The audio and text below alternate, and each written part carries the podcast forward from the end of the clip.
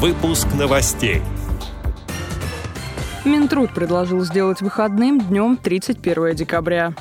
В Подмосковье открывают памятник собакам-проводникам. В Костромской области создали новое объединение для активных ВОСовцев. Далее об этом подробнее в студии Дарьи Ефремова. Здравствуйте. Здравствуйте.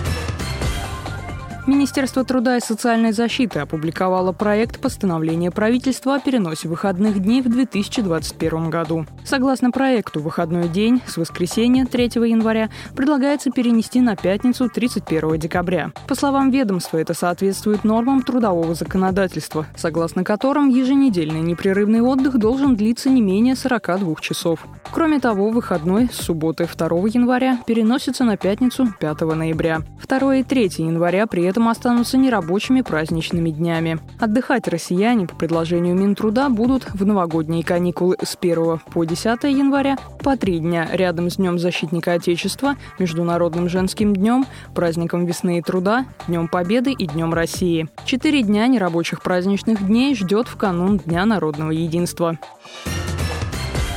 В Подмосковье торжественно открывают памятник собакам-проводникам. Работа собакам-проводникам посвящается, представляет собой площадку с двумя лавочками, рядом с которыми расположена овчарка и лабрадор в натуральную величину. Памятник расположился на территории Российской школы подготовки собак-проводников. Торжественная церемония открытия проходит сегодня. В ней принимают участие руководители Всероссийского общества слепых во главе с президентом Александром Неумывакиным, друзья учреждения, выпускники школы со своими питомцами вопросами. Заместитель генерального директора Российской школы подготовки собак-проводников по социальным вопросам Андрей Ивашков поделился значением этого памятника для инвалидов по зрению. Значение такого памятника на самом деле очень э, большое, учитывая, что с момента рождения и до момента передачи уже последующей непосредственно жизни собаки-проводника, каждый ее день связан с непосредственной работой. Мы давно шли к данному памятнику, и мы рады, что руководство Всероссийского общества слепых поддержало вот этот проект.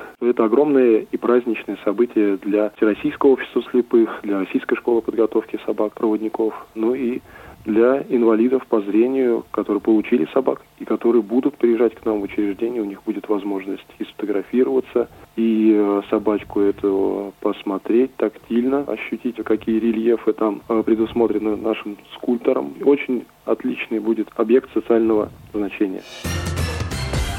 В Шарьинской местной организации Костромской области открыли новое клубное объединение «Восход». Целями клубного объединения стали создание условий для творческой самореализации и повышение активности членов ВОЗ в жизни местной организации. Руководителем назначили Екатерину Круглову, лидера активной молодежи Костромской региональной организации ВОЗ. Активисты среди молодых инвалидов по зрению уже обсудили цели и задачи нового объединения, свои творческие идеи и его эмблему. Первым мероприятием «Восхода» стала виртуальная выставка в Осадуле в огороде. Садоводы-любители и опытные огородники представили свой урожай нынешнего года – овощи, ягоды и разнообразные цветы. Проголосовать за понравившийся урожай можно на странице Шаринской местной организации в «Одноклассниках».